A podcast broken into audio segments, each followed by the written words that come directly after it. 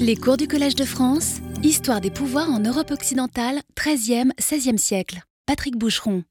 Bonjour à toutes, bonjour à tous. Pourquoi compter les morts Et comment Et jusqu'où?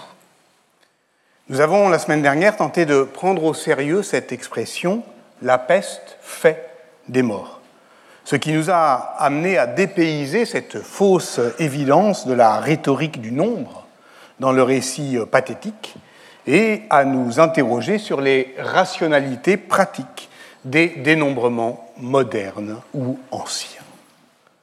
Et à la fin, nous ne sommes pas le nombre que nous croyons être. Nous ne sommes pas le nombre que nous croyons être. Telle est la conséquence la plus déstabilisante de la révolution pasteurienne, selon euh, Bruno Latour, à qui j'emprunte cette citation qui débute le cours d'aujourd'hui, et qui décrit sur un mode épique dans son livre paru en 1994 sous le titre Les microbes, guerre et paix, cette euh, évidence têtue de la nouvelle composition des mondes. Les microbes, ce sont eux les principaux protagonistes de ce récit, qui, malgré l'allusion à Tolstoï, Guerre est plus théâtral que romanesque. Je cite la tour. Voilà des acteurs. Sont-ils humains ou inhumains? Non humains. Que veulent-ils? Le mal. Que font-ils? Des embuscades. Depuis quand? Depuis toujours. Si la découverte des microbes nous révèle que les hommes ne sont pas les seuls à agir, cela oblige les anthropologues à composer des mondes de manière plus large. Il est crucial de traiter symétriquement la nature et la société et d'arrêter de croire à une différence entre acteurs naturels et acteurs sociaux, écrit Bruno Latour. Dans une note critique à la fois très admirative et très sceptique, qui est euh, intitulée The Brumaire of Bruno Latour, le grand historien des sciences, Simon Schaeffer, s'interrogeait sur ce 18 Brumaire, ce coup de force théorique qui assimile ce chaînage des humains et des non-humains au motif ilozoïste des euh, présocratiques. Je rappelle que l'ilozoïsme est, dans la doctrine grecque, euh, la pensée qui consiste à attribuer au monde naturel une vie propre à penser que toutes les choses sont vivantes en elles-mêmes car animées justement de l'âme du monde.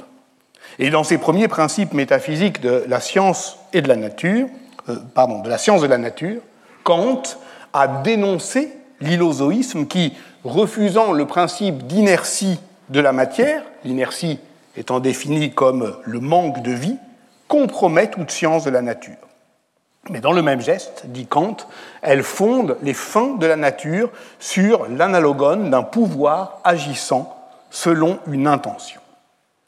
Sans doute trouve-t-on cette euh, idée, ou du moins cet imaginaire, dans la nouvelle ontologie d'une certaine écologie politique, un animisme New Age se revendiquant du latourisme, avec d'autant plus de facilité sans doute qu'elle rejoint une conception, je ne dis pas anti-rationaliste, mais au moins pré-rationnelle, qui est des plus partagées, celle qui prétend à chaque catastrophe climatique ou épidémiologique que la nature se venge. Mais la nature n'a aucune intention de se venger, parce qu'elle n'a aucune intention, et parce qu'elle n'a aucun affect. Quant aux agents pathogènes, ce sont des organismes vivants, oui, donc ils agissent, oui, et en agissant, ils font des morts, mais ils ne font pas de sentiments. Je l'ai dit, ils interprètent la vulnérabilité des systèmes vivants, mais leur action à eux n'est pas à interpréter. Tout cela fait du monde une pelote d'embrouille.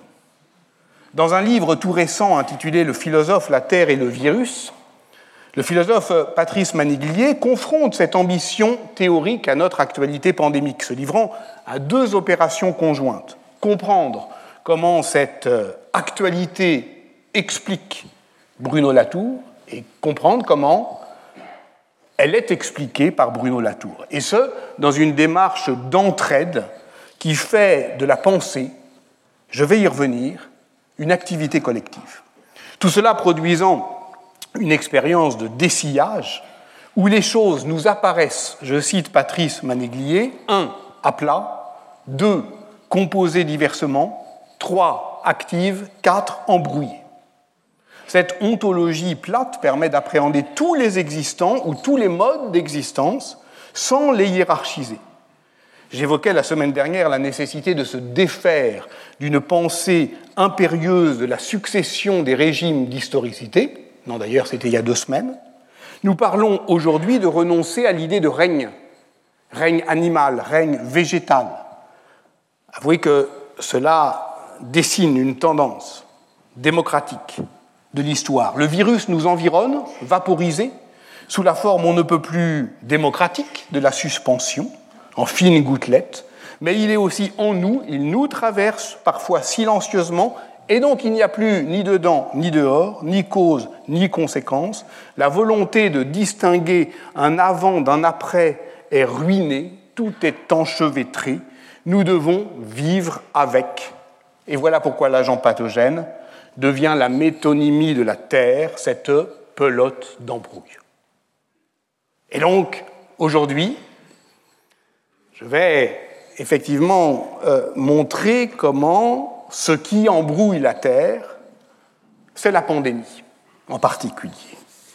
Frédéric Keck l'a montré dans le livre récent dirigé par Didier Fassin, La société qui vient, rappelant quelques faits d'histoire récente. L'OMS a défini la pandémie à partir des précédents récents du SRAS de 2003, c'est-à-dire une maladie respiratoire causée par un coronavirus dont on avait retrouvé des traces dans des chauves-souris et des rongeurs vendus dans des boutiques de médecine chinoise traditionnelles sur les marchés, et qui était liée effectivement en Chine à des écosystèmes très denses, liés euh, au système spatial de la riziculture traditionnelle, qui font cohabiter des oiseaux sauvages aquatiques qui constituent des réservoirs où les virus mutent silencieusement puisque les oiseaux sont asymptomatiques, et des cochons domestiques qui transmettent la grippe à l'homme.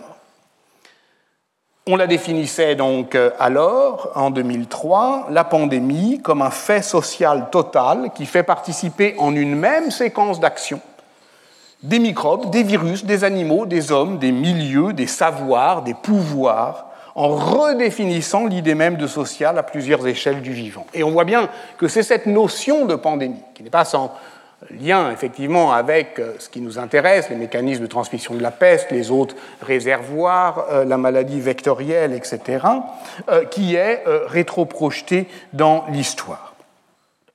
Même si évidemment ce qui est spécifique à la révolution pastorienne, c'est qu'on a un seul pathogène qui est visible au microscope, qui est le mobile immuable de la catastrophe, qui est aussi un opérateur de périodisation.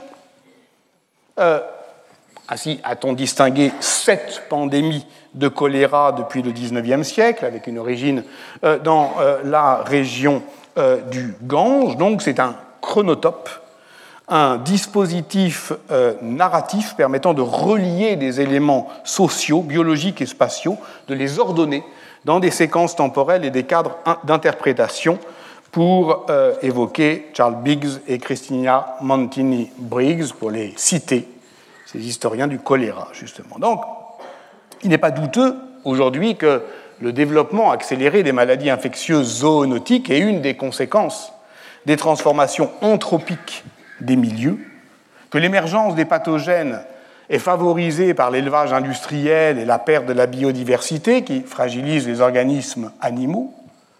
Mais encore une fois, cette expression laisse de côté la diversité des échanges entre vivants, humains et non humains, suscitant de nombreux franchissements de barrières et, au fond, agissant contre notre métaphore implicite du réservoir, l'agent pathogène qui déborde de son réservoir humain de son réservoir animal pardon, pour viser l'humain. Mais il faut rappeler que, et surtout pas pour la peste qui est très mal adaptée à l'espèce humaine, euh, euh l'avait montré, qu'il n'y a pas de visée, encore une fois, de l'agent pathogène, puisque, d'une certaine manière, l'espèce humaine n'est ni son objectif, ni sa visée, ni sa direction. Au contraire, il constitue toujours ce que les épidémiologistes appellent une impasse, une impasse épidémiologique. Donc, si les agents pathogènes livrent une guerre, ce n'est pas une guerre d'extermination, c'est une guerre d'occupation. Et c'est ainsi qu'il faut euh, relire la peste de Camus en comprenant que cette occupation, c'est d'abord une occupation du langage, et qu'il faut comprendre donc, dans notre perspective, comment on doit, à partir de maintenant, partir de ce troisième cours, qui constitue d'une certaine manière un tournant d'après la peste à depuis la peste, depuis ce point de vue de la peste qu'on ne doit pas animer d'une intention, comprendre comment donc cette peste s'inscrit dans le paysage, devenant endémique, comment d'une certaine manière elle fait un monde, un nouveau monde qui s'embrouille avec elle. Mais avant de euh, le montrer, je voudrais euh, faire euh, une petite digression. Et cette digression, elle nous permettra de comprendre, au fond, pourquoi nous pouvons aimer l'histoire. Nous pouvons aimer l'histoire parce qu'elle est dans la réalité concrète de ces pratiques le contraire de ce qu'en disent les doctrinaires belliqueux. Je vais donner un seul exemple qui est réjouissant et qui est inattendu. J'avais terminé mon cours de la semaine dernière en lançant une bouteille à la mer. Il y avait dedans un petit papier enroulé où était seulement marqué un nombre, 42 836 486. Disposé autrement, ce nombre à huit chiffres aurait pu être un numéro de téléphone, mais il correspondait au nombre total des victimes de la peste de 1348 que la chancellerie du pape Clément VI aurait fixé pour le monde entier, selon Johannes Noll, qui, en 1924, avait composé sa chronique de la peste noire comme un montage de citations dont il avait, on y reviendra, effacé les traces. Mais tout de même, 42 836 486, même si nous savons qu'une comptabilité de l'au-delà d'une telle précision est impossible, comment écarter la fascination qu'elle inspire, cette terreur sacrée qui peut être causée par le choc que produit l'alliance monstrueuse du grand nombre et de l'unité, comme un compteur qui s'arrête quelque part dans le ciel? Puisque seul Dieu compte, on l'a vu. Rappelant que même la mort de masse ne tombe pas juste, qu'il n'y a, a pas de chiffre rond quand on parle de la mort, puisqu'il faudrait bien, si l'on veut exercer son métier d'homme, compter jusqu'à la dernière victime, tout en sachant évidemment qu'il n'y a pas de dernier mort, car il n'y a pas d'après-guerre, comme il n'y a pas d'après-peste. On ne vit pas après, on vit avec. Et puis, Johannes Noll l'avait bien lu quelque part. Et nous étions en 1924, au moment où la question du bilan humain se posait avec acuité, au lendemain d'une guerre suivie euh, d'une pandémie euh, grippale qui avait été également meurtrière. On parle aujourd'hui euh, de 50 millions de morts pour l'épidémie grippale qui avait démarré en 1918 aux États-Unis. Et d'ailleurs, savez-vous pourquoi on l'appelle grippe espagnole? C'est parce que c'était seulement en Espagne, pays neutre, que l'on déclarait les cas, que l'on comptait les morts, que l'on publiait des statistiques. On ne le faisait pas ailleurs de peur de démoraliser les troupes au combat. La bouteille, vous vous souvenez que j'avais fait un appel au peuple précisant qu'il s'agissait du peuple des travailleurs de la preuve, que sont les historiens ou tous ceux qui veulent bien pratiquer l'exercice de l'histoire. La bouteille n'a pas flotté longtemps sur la mer. Une réponse a accosté dans ma boîte mail deux jours après euh, la mise en ligne de ce cours. J'ai évidemment pris soin de demander à mon honorable correspondant s'il acceptait que je fasse publiquement état de ses découvertes et de ses hypothèses en lui attribuant nommément. Il l'a accepté, je l'en remercie très sincèrement. Et voici donc le résultat de l'enquête menée par Gauthier Dietrich, docteur en géométrie différentielle, qui enseigne les mathématiques en classe préparatoire au lycée Bellevue de Toulouse, un mathématicien, donc c'est normal, pour euh, résoudre un problème historique, mais peut-être va-t-il rebondir d'une semaine l'autre. J'en profite d'ailleurs pour dire que la semaine prochaine, le Collège de France est requis par la présidence française de l'Union européenne et donc il n'y aura pas cours. le prochain cours, c'est comme ça a été annoncé dans 15 jours. La source de Johannes Noll semble donc se trouver dans le quatrième tome de l'histoire médicale générale et particulière, le titre complet est intéressant, des maladies épidémiques contagieuses et épisodiques qui ont régné en Europe depuis les temps les plus reculés jusqu'à nos jours, paru en 1835 sous la plume de Jean-Antoine François Ozanam. C'est un médecin qui a soigné les malades du choléra à l'Hôtel-Dieu de Lyon avant de publier plusieurs volumes de ses observations. Et c'est manifestement cette expérience épidémique qui suscite chez lui le besoin d'histoire. On pense ici à ce que Fleur Beauvieux a dit lors de la séance du séminaire du 13 euh, décembre sur la relation historique de la peste de Marseille en 1720 par le médecin Jean-Baptiste Bertrand, qui remonte quant à lui, mais localement, jusqu'à la guerre des Gaules, sauf qu'ici, c'est le choléra qui suscite l'histoire de la peste. La liste d'Ozanam agence donc des données sur euh, le modèle des enquêtes hygiénistes de son temps, à ceci près que ces données proviennent d'un âge pré-statistique. Elles sont disparates, elles sont hétérogènes, elles ressemblent à la fameuse liste des animaux que Borges affirme avoir lue dans quelques encyclopédies chinoises et qui classe ces dix animaux selon qu'ils appartiennent à l'empereur, qu'ils sont des cochons de lait, qu'ils sont innombrables, qu'ils sont dessinés avec un pinceau très fin en poil de chameau, ou qu'ils apparaissent de loin comme des mouches. Michel Foucault a commenté le rire que provoque cette taxinomie merveilleuse dans la préface à les mots et les choses, et qui nous révèle d'un coup ce rire d'un bon, écrit-il, ce qui est impossible à penser. Ce qui est impossible, je le cite, ce n'est pas le voisinage des choses, c'est le site lui-même où elles pourraient voisiner. C'est très exactement ce qu'on appelle la peste, cette impossibilité à penser le site d'un voisinage possible des choses. Et voyons qu'en effet, les hommes tombent de loin comme des mouches, mais qu'ils paraissent innombrables et que ce n'est pas une raison pour ne pas considérer ceux qui tombent jusqu'au dernier avec le pinceau très fin du comptable au mort près. Alors on reconnaît quelques chiffres familiers, les 100 000 morts de Florence dont on avait euh, parlé la fois dernière, on repère surtout l'hétérogénéité d'une addition qui somme euh, des données qui ne sont pas à la même échelle, évidemment, des villes et des pays. On remarque la masse insensée de l'Asie, parce que c'est ce par quoi l'impensable arrive.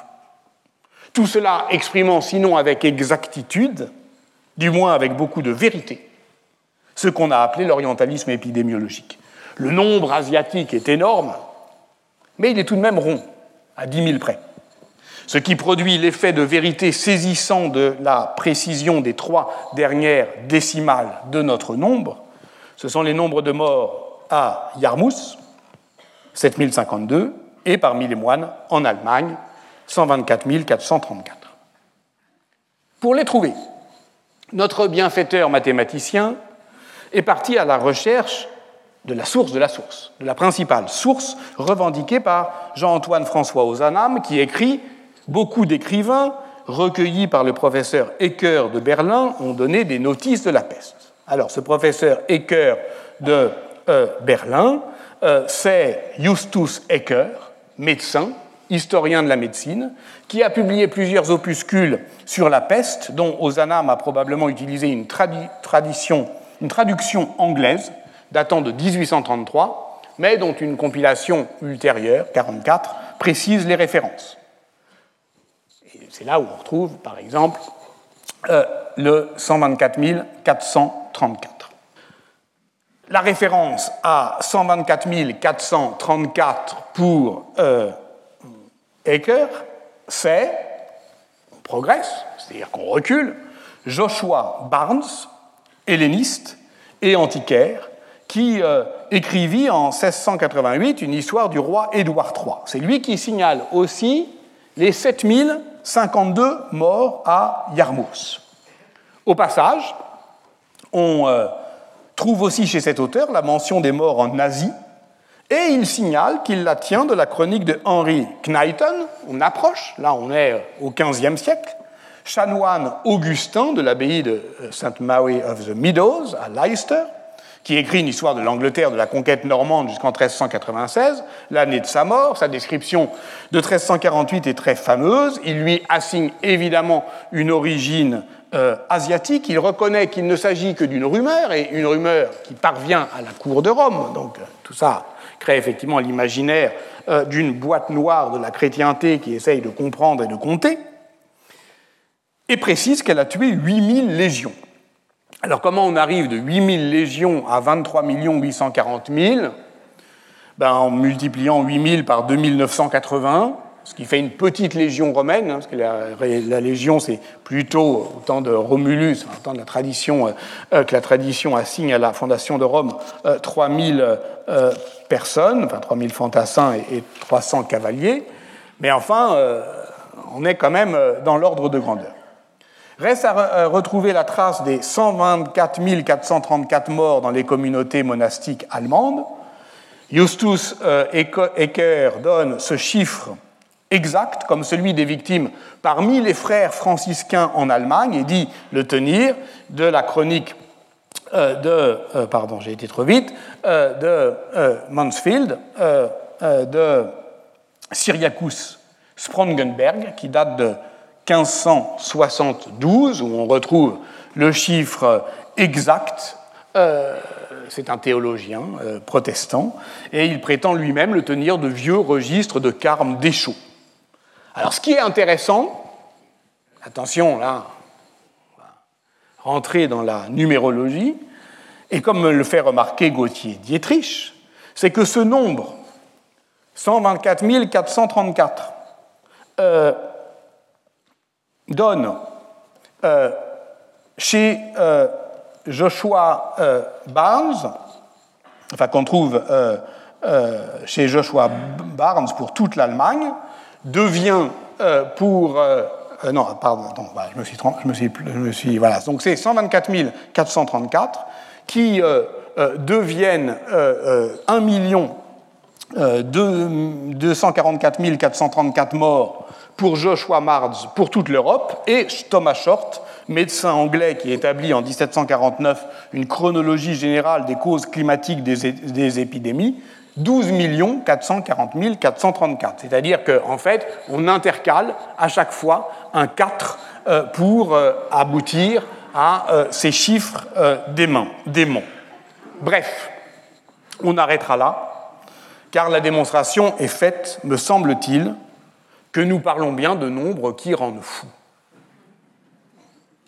Ce qui est important pour considérer et qualifier la peste pour ce qu'elle est. Nous ne sommes pas le nombre que nous croyons être. Voilà pour les morts. Doucement, messieurs les morts. Procédons par ordre, s'il vous plaît. Tous, vous avez droit sur l'histoire. C'est Michelet qui parle, vous l'aurez remarqué, dans ses éclaircissements du deuxième tome de l'histoire de France. Mais effectivement, assez parlé des morts. Et si nous nous intéressions à ceux qui restent je cherche aujourd'hui à déterminer l'empreinte que la peste laisse chez les vivants. Et d'abord, dans les corps. Si les descriptions souvent atroces de la mort pestifère ne manquent pas pour l'époque médiévale, et surtout pour l'époque moderne, Nous en avions analysé l'année dernière la dynamique narrative et métaphorique, insistant notamment sur la difficulté pour les praticiens à définir une sémiologie euh, médicale du signum mortis, du signe de la mort certaine. Notre histoire vécue de la douleur des patients est beaucoup plus pauvre en récits de guérison. Mais on en réchappe pourtant.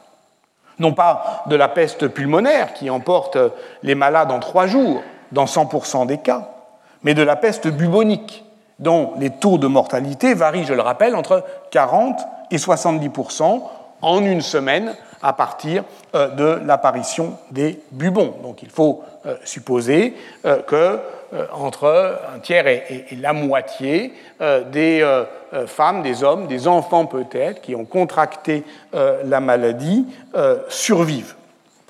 Cette distinction, elle est bien connue de la médecine médiévale, qui concentre ses efforts thérapeutiques, ça aussi on l'a dit, sur l'incision euh, des euh, bubons. Et Guy de Chauliac, auteur en 1363 de la grande chirurgie, mais qui fut auparavant euh, médecin du pape Clément VI en Avignon, s'est rendu célèbre par sa connaissance de la symptomatologie du bubon et sa technique pour les inciser. Et on dit que, contractant lui-même la peste, il cela serait appliqué à lui-même. Nous connaissons donc au moins, nous pouvons donc nommer au moins un ancien malade de la peste. Mais nous sommes très mal renseignés sur les conditions de la guérison, sur l'existence éventuelle de séquelles. Une chose en tout cas est certaine, et je me contente, vous voyez, pour l'instant, de dire des choses très simples, très banales, c'est que les anciens malades de la peste ne sont pas marqués comme les lépreux par des mutilations atroces et irréversibles, ce qui évidemment n'implique pas du tout le même comportement social, ni même la même réaction collective d'exclusion. Donc, retenons qu'il existe dans la société médiévale, durant toute la seconde moitié du XIVe siècle et après, des hommes et des femmes, des enfants peut-être, qui ont contracté la peste, qui sont passés par cette épreuve de souffrance et de terreur, qui en, qui en ont guéri, qui en parlent peut-être, mais que l'on ne peut certainement pas distinguer de la population que l'épidémie a totalement épargnée. Les médecins médiévaux, évidemment, qui se posent la question de euh, l'immunité. Est-ce que lorsque la peste revient, elle épargne celles et ceux qu'elle a déjà infectés?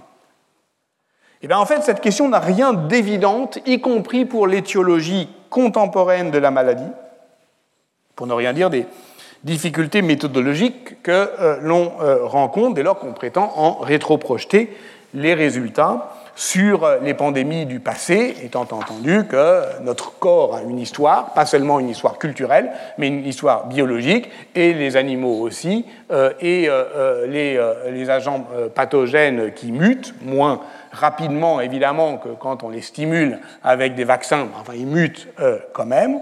Tout cela, effectivement, nous amenant malgré tout à considérer avec prudence, mais euh, attention, eh bien, euh, les lieux où, on en avait déjà parlé l'année dernière, euh, où Yersinia pestis est considérée par l'OMS comme une maladie réémergente, notamment à Madagascar, où l'Institut Pasteur est en train de mettre en évidence une réponse immunitaire individuelle à l'agent pathogène sous la forme d'anticorps au fameux antigène F1 qui est spécifique euh, à euh, Yersinia pastis. Et donc cette piste pourrait mener à mieux comprendre les mécanismes biologiques d'une protection durable contre la peste et au passage du développement euh, d'un vaccin efficace, ce qui n'est toujours pas le cas. C'est pour ça qu'on s'intéresse à l'immunité individuelle, parce qu'elle n'est pas encore décrite. Il y a évidemment une autre manière de raisonner, celle qui et, je cherche toujours l'empreinte de la maladie sur les corps et sur le monde d'une manière générale. Cette autre manière de, raisonner, c'est celle qui considère la pression de Yersinia pestis sur la sélection, positive ou négative, sur le génome humain. On dit que la sélection est positive, vous le savez, lorsqu'elle favorise les allèles avantageant les mécanismes immunitaires on l'a dit, négative lorsqu'elle élimine ceux qui sont euh, délétères. S'il est deux premières pandémies de peste ont tué 200 millions d'Européens. Là, je ne suis pas dans les mêmes échelles, c'est une estimation de l'épidémiologie euh, actuelle, qui vaut en génomique des populations. Il est logique, surtout si on admet, et on y reviendra, qu'elle a tué des personnes de tout âge, pas des personnes âgées seulement, mais des personnes de tout âge, donc elle a aussi empêché de procréer, ce qui accélère euh, la pression euh, de euh, sélection. Donc il est logique de considérer que le génome humain a subi une très forte pression de sélection. La mieux établie, enfin celle qui, celle qui, a, qui concerne la distribution mondiale des groupes humains, qui a été la première caractérisée sur le plan moléculaire, euh, c'est euh, les groupes sanguins. Hein. il y a différentes sous-populations. Le groupe O est le plus fréquent euh, dans le monde, sauf en Europe et dans le Moyen-Orient, c'est-à-dire dans les régions qui ont été exposées à la peste. Voilà pourquoi on estime, mais ça n'a jamais été prouvé, que la peste a pu, être, a pu jouer un rôle de sélection négative du groupe O, car une forte réduction du groupe O avait été observée euh, dans euh, les squelettes anglais du XIVe siècle, datant d'après la peste noire par rapport à avant. Mais encore une fois, ce n'est pas prouvé parce qu'il n'y a aucune réactivité particulière de Yersinia pestis avec les antigènes A, B, H, avec le facteur Lewis, c'est-à-dire avec tout ce, qui, euh, tout ce dont l'absence caractérise le groupe O tout ça n'a pas pu être mis en évidence in vitro. C'est donc avec d'autres méthodes que l'on travaille aujourd'hui en utilisant la microbiologie, la paléogénétique, pour identifier l'impact du passage de la peste sur l'évolution phénotypique du génome humain et sur ce qu'on appelle les associations pangénomiques. En clair, certaines populations ayant subi dans le passé l'épidémie de peste peuvent présenter de meilleures réponses immunitaires à d'autres maladies infectieuses, peut-être émergentes. Les recherches sont en cours, notamment euh, sur la maladie de Crohn, l'article que je vous indique est de 2020 ou 2021. Euh, ça donne lieu euh, à des groupes de recherche, notamment à l'Université de Chicago, qui comparent les réponses immunitaires des populations américaines d'origine africaine et d'origine européenne en fonction de leur exposition passée euh, à Yersinia pestis, mais tout ça est, sur le plan expérimental, beaucoup plus compliqué euh, qu'on euh, le pense. C'est ça qui est évidemment intéressant quand on tente, comme je le fais depuis l'année dernière, de mettre en contemporanéité les savoirs historiens et les savoirs expérimentaux des sciences de la nature, c'est que ces derniers ont un tempo, ont un rythme qui est tout à fait singulier, qui parfois peut être beaucoup plus fulgurant qu'on le pense, mais parfois également sur des questions qui nous semblent simples, euh, beaucoup plus euh, euh, précautionneux. L'autre voie de développement de la recherche, il est archéodémographique, c'est-à-dire partir des restes osseux, considérer que l'archéologie funéraire ne documente pas seulement la capacité de la société à faire face à la mort de masse en maintenant la persistance de ces rituels, ce qui est globalement attesté, de cela aussi on a parlé l'année dernière, mais que certaines collections ostéologiques des chantiers de fouilles les plus euh, euh, développés, comme notamment en Angleterre et en au Danemark, permettent d'établir des profils démographiques des victimes de euh, la peste, mais aussi de s'interroger sur leurs conditions de santé au moment où ils meurent, leur comorbidité, leur pathologie à partir des traces laissées par d'autres facteurs de comorbidité ou de stress physiologique, mesurés notamment à partir de l'étiologie des hypoplasies linéaires de l'émail ou de la porosité euh, de euh, la voûte crânienne. Ce sont les travaux de Sharon DeWitt qui font autorité en la matière et qui suggèrent qu'un des chantiers de la bioarchéologie à venir pourrait bien être de comprendre la manière dont la peste noire a façonné les caractéristiques démographiques et sanitaires des populations survivantes, bénéficiant d'une meilleure nutrition, d'une meilleure immunité, ce qui rejoint, mais en la précisant, la question de la pathocénose. Deux résultats sont à signaler.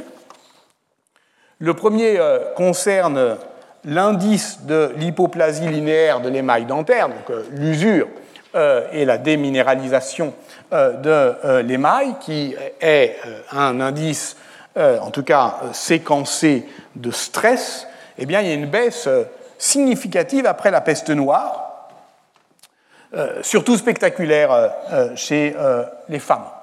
le second concerne la stature, calculée à partir de la longueur du tibia, là encore, elle augmente de manière significative chez les hommes et de manière moins nette chez les femmes.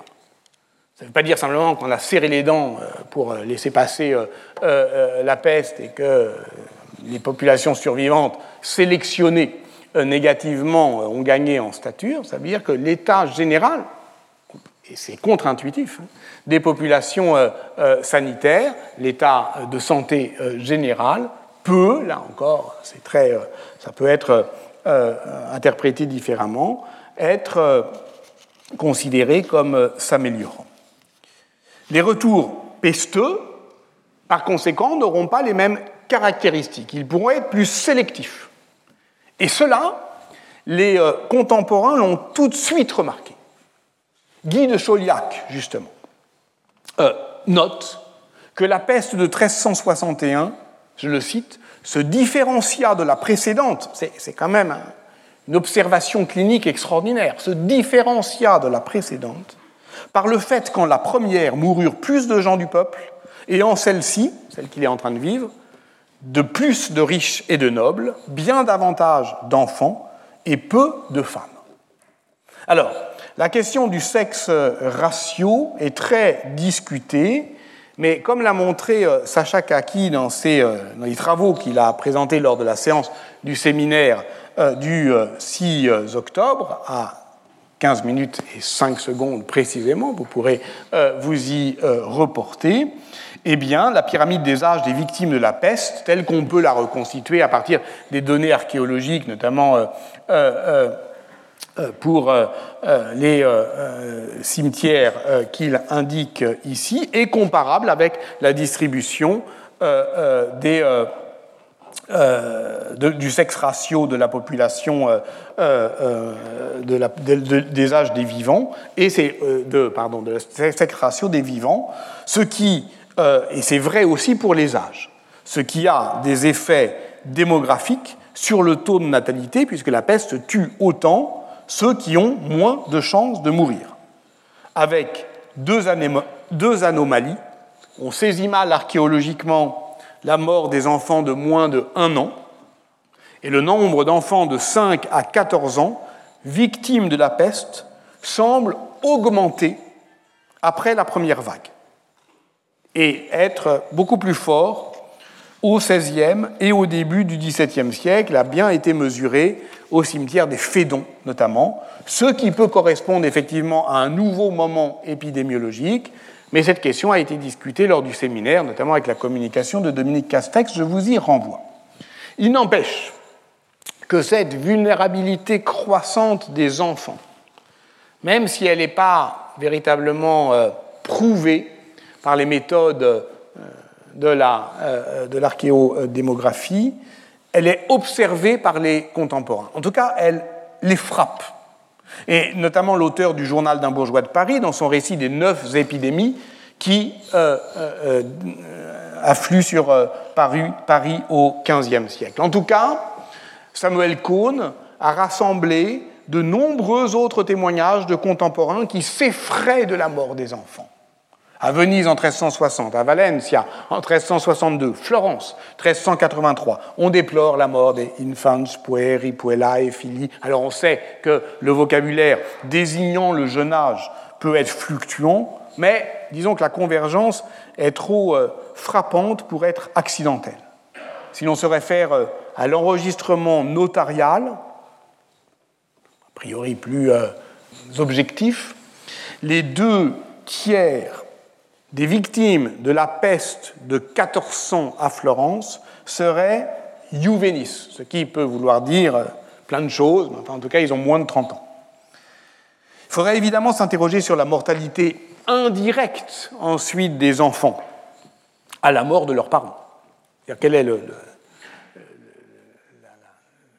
l'espérance de vie d'un enfant?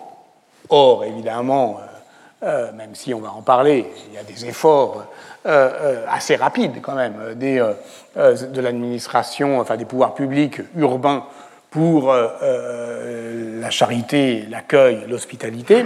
globalement, l'espérance de vie d'un enfant dont les parents meurent est quand même très faible. Ça a été analysé à Collyton, dans le Devon, au sud-ouest de l'Angleterre, mais pour les années 1660, avec sur la mortalité infantile, il y a 23% des enfants qui meurent avant un an si leurs deux parents survivent, 70% si leur père meurt, 90% si leur mère meurt.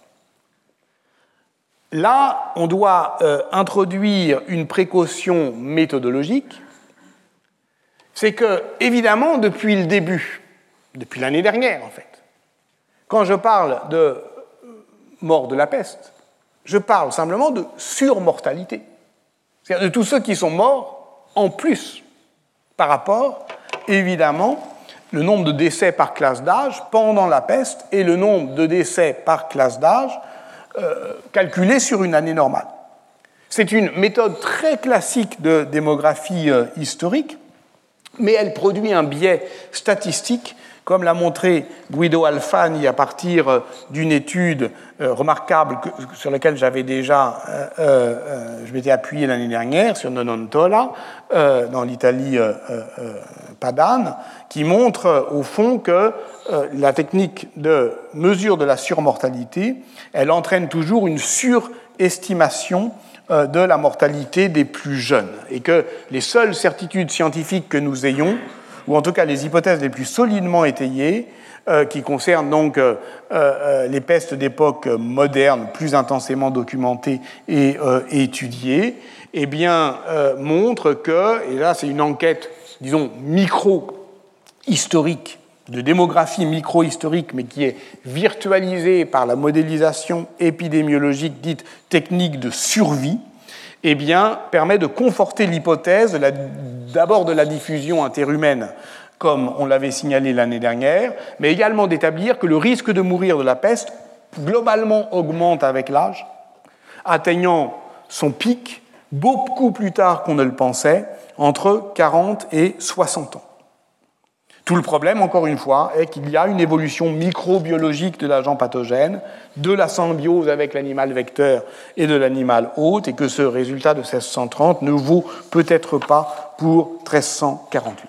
Mais, comme le remarque Boris Bov dans son livre de synthèse qui est paru en 2009 sous le titre Le temps de la guerre de Cent Ans, il est logique que les enfants nés dans les intervalles interépidémiques soient plus vulnérables que les adultes qui ont survécu aux pestes, et cela produit en Normandie, en Navarre, en Champagne, un minima historique de deux enfants par couple. Et donc, les vides que l'on constate dans la pyramide des âges, ne correspondent pas seulement aux saignées démographiques, mais aux classes creuses qu'elles suscitent, c'est-à-dire tous les enfants qui ne sont pas nés. Il en résulte un vieillissement de la population.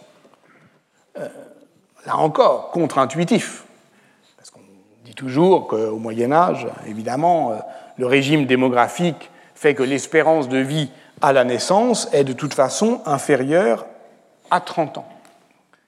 Mais ça a été étudié notamment à Périgueux, euh, eh bien, euh, les hommes de plus de 40 ans représentent 25% de la population en 1348, 60% en, 14, en 1400.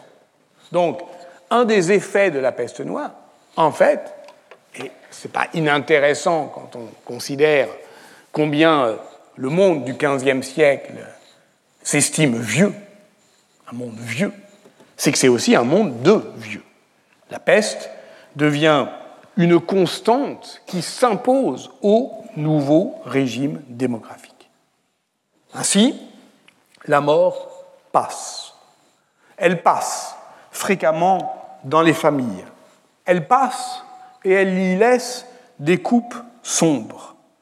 On peut en prendre la mesure en lisant la belle étude, désormais euh, classique, de mon maître, Jean-Louis Biget, et de Jean Tricard, euh, qu'ils ont donné euh, en 1981 à partir du, livre de raison, du mémorial familial d'Étienne Benoît, un bon bourgeois de Limoges, qui couvre une période s'étendant de septembre 1426 à euh, mai 1454, mais puisqu'il parle de ses parents, eh bien, euh, ça forme effectivement une mémoire familiale plus euh, longue d'une famille qui, je le répète, est une famille qui trouve une aisance relative dans le négoce et le prêt bancaire.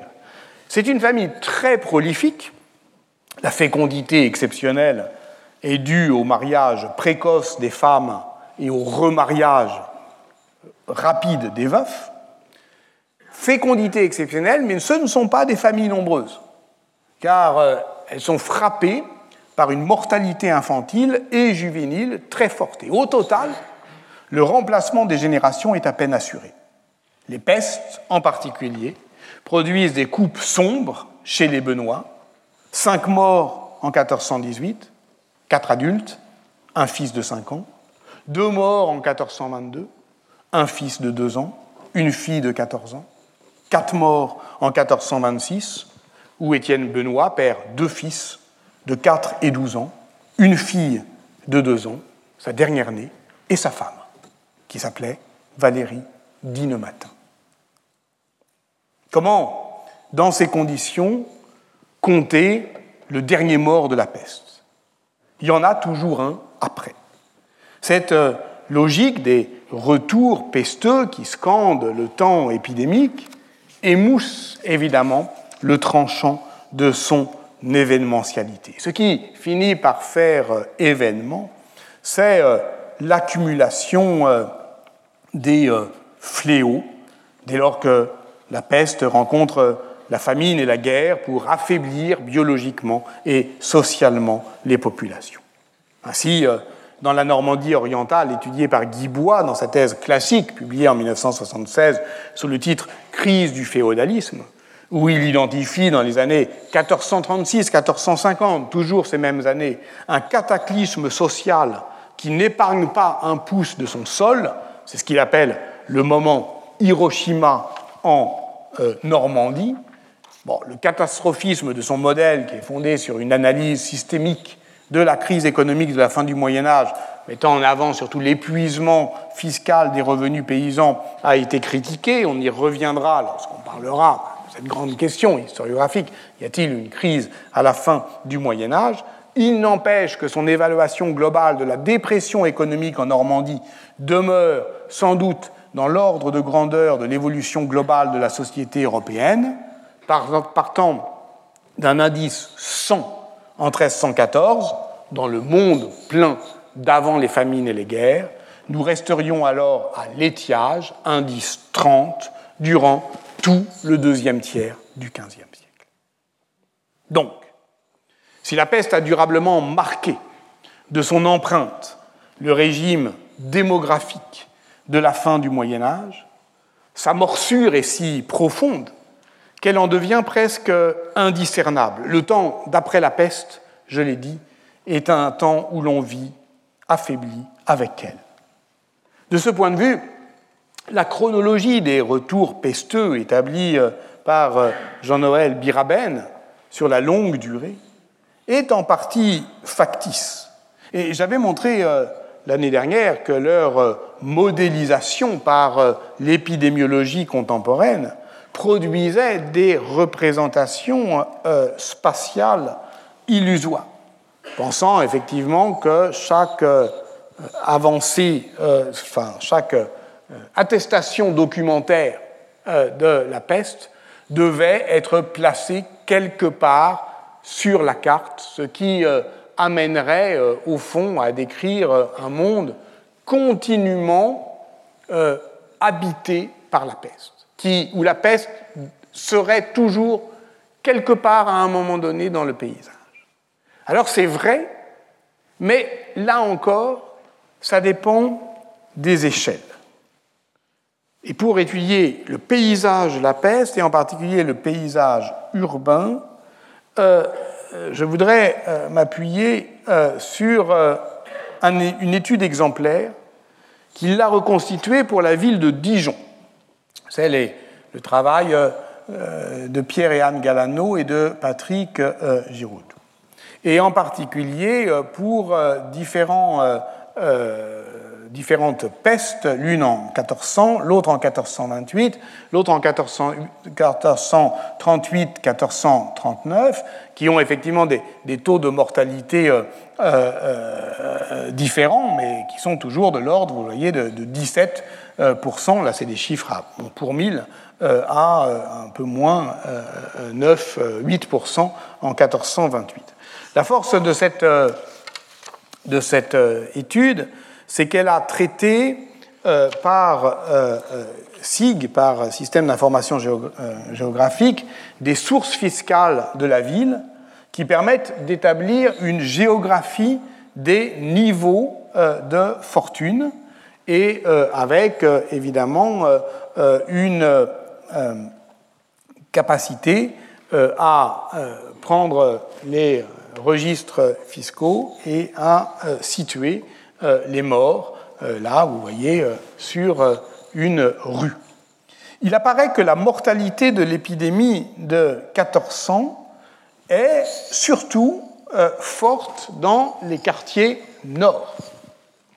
Les quartiers nord de la ville, où pourtant sont les contribuables les plus taxés, mais où l'habitat est plus dense, plus proche des stocks alimentaires, donc des rats. Ce qui expose à l'infection, c'est donc pas le niveau de vie en lui-même, mais les conditions d'existence, et notamment la densité de l'habitat et la promiscuité. Donc ça, c'est un premier modèle qu'on comprend très bien. Mais en 1428, c'est différent puisque l'épidémie semble se relancer, au contraire, depuis la porte sud, au confluent des trois rivières, avant de s'étendre dans tout l'espace urbain. Et cette euh, euh,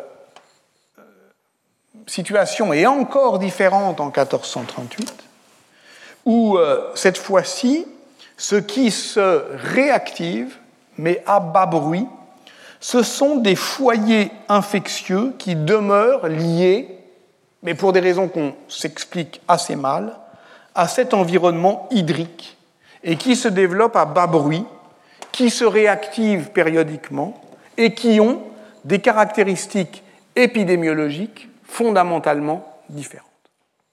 Donc ça veut dire que socialement, géographiquement, ces trois pestes sont trois maladies différentes ont peut-être des vecteurs différents de transmission, ont des euh, sources, des profils euh, démographiques et sociaux euh, différents, et que la peste s'est installée dans le paysage urbain, peut-être liée effectivement à, au stock alimentaire, aux rats, à d'autres éléments. Et donc, c'est à ce niveau-là, à cette échelle-là, que euh, l'on doit euh, raisonner. Si on se transporte à présent à une autre échelle urbaine, plus politique, à une échelle urbaine qui, tant au niveau de la masse démographique, de la violence épidémique et de la capacité documentaire à en mesurer les effets, est tout autre. La peste de 1430 à, au Caire est évoquée par Al-Makrisi, qui, ainsi que l'a montré euh, Julien Loiseau, se fait l'arpenteur de l'emprise, de la ruine dans sa ville. Elle y laisse, avec celle de 1460, une saignée comparable à celle qu'ont subi les cités italiennes en 1348, de l'ordre de 40% au moins de mortalité. Le sultanat mamelouk en produit une comptabilité désolée mais précise, consignée dans les registres du Diwan, du Bureau des héritages des défunts. Et euh, comme on a également une évaluation du nombre de carcasses de rats que l'on trouve, avec cette différence fondamentale dont on avait bien parlé l'année dernière, c'est que dans les pays chauds, les rats euh, sortent pour mourir, et donc on peut les compter. Et oui, nous ne sommes pas le nombre que nous croyons, il y a aussi euh, tous les animaux qui meurent. Et donc on peut, dès le XVe siècle, il y a des, euh, études extraordinaires là-dessus, j'en avais parlé l'année dernière, eh bien, calculer la vitesse de transmission par le saut d'espèce du rat à l'homme par sa puce. Tout cela, effectivement, permet à Julien Loiseau euh, dans euh, sa thèse publiée en 2011 sous le titre Reconstruire la maison du sultan, ruine et recomposition de l'ordre urbain au Caire, lui permet donc de cartographier le souvenir topographique de cette déprise urbaine qui mord la ville en ses extérieurs, qui laisse de grandes collines de décombres où les archéologues découvrent les vestiges du passé médiéval de la ville, ce qu'on appelle aujourd'hui euh, la cité des morts, c'est-à-dire ces grandes, euh, euh, ces grandes collines de décombres aux extérieurs de la ville, aux portes du désert, qui marquent effectivement la ruine et la reconstruction. Mais dans le même temps, cette réalité matérielle de l'abandon et du délabrement, qui est matérielle, qui est concrète, se double dans la chronique d'Al-Makrisi d'un sens politique. La ruine arabe désigne aussi le surgissement brutal et le signe funeste, le retournement du temps. On doit donc la saisir à la fois comme usure et comme événement en ces temporalités multiples. Je cite Julien Loiseau, mais dans une note critique qu'il a consacrée à la réédition du travail de Jean-Claude Garcin sur Kous, en Haute-Égypte, la ruine est en Égypte la meilleure ennemie de l'historien. Elle recouvre et vide de sens les débris naufragés du passé, dans le temps même où tout fait croire qu'elle les a laissés en place et conservée. Toute la question est donc de savoir si la peste, entrant dans le paysage, peut encore faire événement. C'est ce qu'on va voir à partir, euh, pas de la semaine prochaine donc, mais de la semaine d'après, en prenant euh, au sérieux ce que l'archéologie, l'archéologie urbaine, mais aussi euh, l'archéologie euh, rurale euh, des euh, terroirs nous enseigne, nous enseigne concrètement, mais nous enseigne aussi intellectuellement quant à ses méthodes, quant à son imaginaire, cet imaginaire effectivement d'une ruine qui conserve aussi le souvenir de la destruction et de la reconstruction. En tout cas, on voit bien que dans cette histoire, ce qui euh, résiste de plus en plus mal, c'est cette euh, temporalité de l'avant et de l'après, que la pelote embrouillée euh, de la terre promise effectivement à ces diverses acceptions de l'idée même de temps par la pandémie s'en trouve profondément bouleversé et que ce que nous avons à comprendre, c'est l'empreinte, l'empreinte de la peste. Comme euh, une bête sauvage, la mort qui passe laisse des traces. On se souvient euh, des pages bouleversantes de Carlo Ginzburg. Être historien, c'est relever ses empreintes. La métaphore euh, est juste mais d'une certaine manière, elle extériorise et elle naturalise. Car ces traces ne sont pas extérieures à nous, elles sont en nous. L'empreinte, c'est la trace que le temps laisse dans la matière, mais c'est aussi celle euh, qu'elle imprime dans l'esprit. Les animaux aussi savent traquer, flairer, pister, dépister. Mais, assurait Jacques Lacan, ils ne savent pas dépister le dépistage. Ils ne savent pas égarer le suiveur en effaçant les empreintes. Nous, oui. Nous, les hommes, oui. Trace de pas, pas de trace, écrivait Lacan. Ce serait le propre de l'homme. Mais Jacques Derrida, un peu, de déconstruction ne fait pas de mal, mais Jacques Derrida, commentant ce passage euh, de euh, Lacan dans son séminaire de 2001 sur la bête et le souverain, rappelle que toutes les traces sont effaçables, oui, mais qu'aucune instance, ni de pouvoir, ni de savoir, ne peut garantir leur effacement définitif.